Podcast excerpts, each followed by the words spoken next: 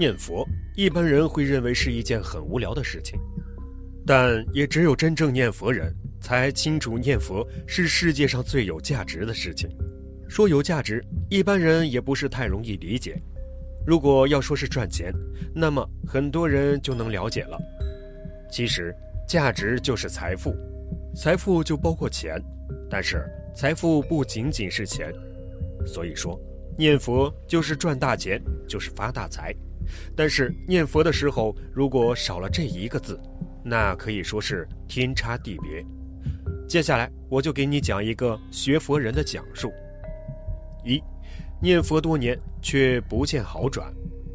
我常常会遇到一些同修，他们都念佛多年，然而他们身体不见得好，亲友相处不见得好，自己的处境不见得好。可怜可怕的是，他们完全不知道问题出在哪里。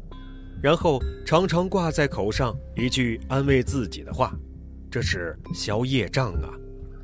我听了只能微微一笑，心里想：念佛消业障会出现好转反应，表现为身体人事不好，这个没错，但通常是一段时间内就会过去的。你念佛多年还是这样，难道说你上辈子杀人无数，造业无穷吗？不至于这样吧？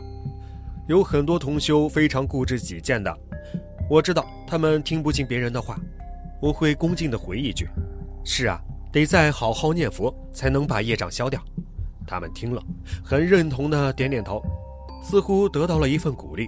其实我的真实想法是，恐怕你再怎么努力念佛，苦日子也没完没了呢。有些同修还能听得进去别人说两句的，我就直接戳他：“你多年念佛不利。”皆因少了一个字，我少念了一个字，不是念南无阿弥陀佛吗？念南无阿弥陀佛没错，但是佛教我们还得多念一个字才灵，要多念一个什么字呢？好字。二，少念一个字，把福报都毁了。我父亲是一个从来不说好字的人，总是习惯跟别人抬杠，别人请他吃饭。他会说这个菜那个菜做的不好，应该怎么做才对？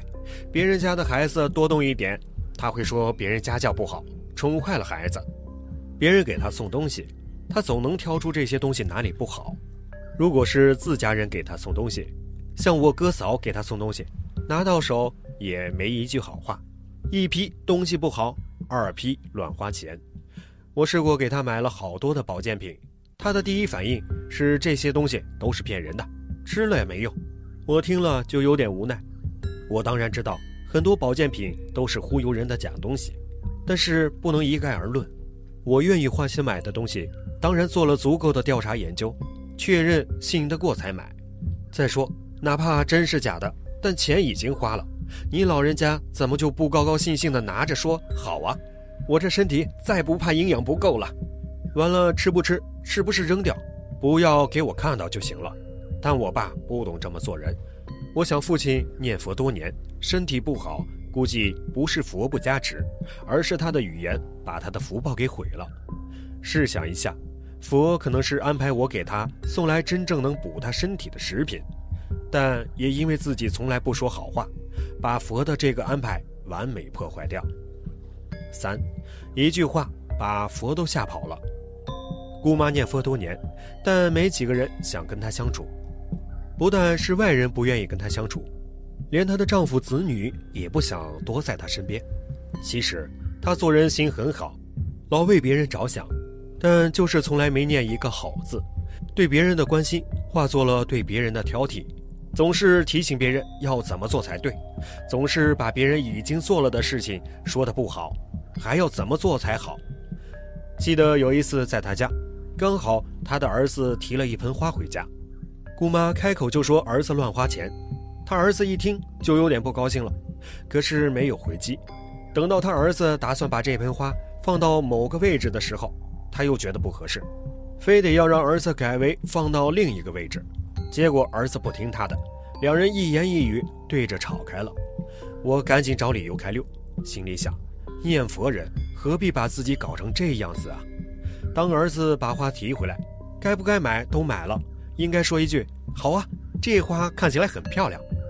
儿子要把花摆到哪里，只要无伤大雅，就说一句“好啊”，摆到那个地方挺合适的，不是很愉快吗？姑妈学佛之后，老喜欢拉着别人谈论佛法，大有觉悟天下苍生的架势，结果可想而知。多数人在他面前谈佛都是不接受的，要么找个理由走人，要么就跟他辩论起来。我很痛心，好好的佛法就被他这样贱卖出去，还遭受别人误解。为什么不能顺着别人的思想做呢？别人不喜欢听佛，就不要说佛，可以说一句：“好啊，我们不谈佛，我们来谈谈别的吧。”别人喜欢什么，我们就让他讲什么，主动提起他的兴趣。好啊，你能不能具体跟我说一下？四，一个好字带来的无量福报。有人问：多说好字有什么经文依据？约处有情，常怀慈忍，和言爱语，无量寿经。若能随顺众生，则为随顺供养诸佛；若令众生生欢喜者，则令一切如来欢喜。华严经。经文虽然没有明确叫我们多说好字。但意思不就是让我们多说好字吗？弥勒菩萨的大度包容，开口便笑，让别人见到他都升起欢喜心。我们不也应该好好学下弥勒菩萨的这种精神吗？再细心看这个“好”字，真是一个很有深意的字。好字的左边是女字，代表阴；右边是子字，代表阳。中国传统文学的最高经典是《易经》。易经讲的什么呢？讲的就是宇宙运行的规律。这个规律用一个字高度概括，就叫做道。什么是道？一阴一阳谓之道。易经。这么看来，好字非常符合道。这个字可以说是完美的融通了阴阳两面。一个人能多说好字，其实已经不知不觉中遵循了宇宙的运行规律。他不一定是修行人。但已经是在修行道了。有人会问：这样常常说好字，是不是有些阿谀奉承的嫌疑？不成了马屁精吗？会不会显得很虚伪？拍马屁和赞美在表现形式上确实是一样的，但是当我们以自己的利益为出发点，拍马屁是为了讨好别人来谋求自己的利益，那是虚伪；当我们以别人的感受为出发点，赞美是为了让别人心里好过，这是成熟。一个念佛人往往是一个正直的人，但正是因为正直，老习惯把自己的真实想法说出来，而自己的真实想法又刚好是什么都觉得不好的，结果自己脱口而出就是对别人的否定，从来少有赞美。这样的念佛人恐怕再修一百年，佛看了都是摇头。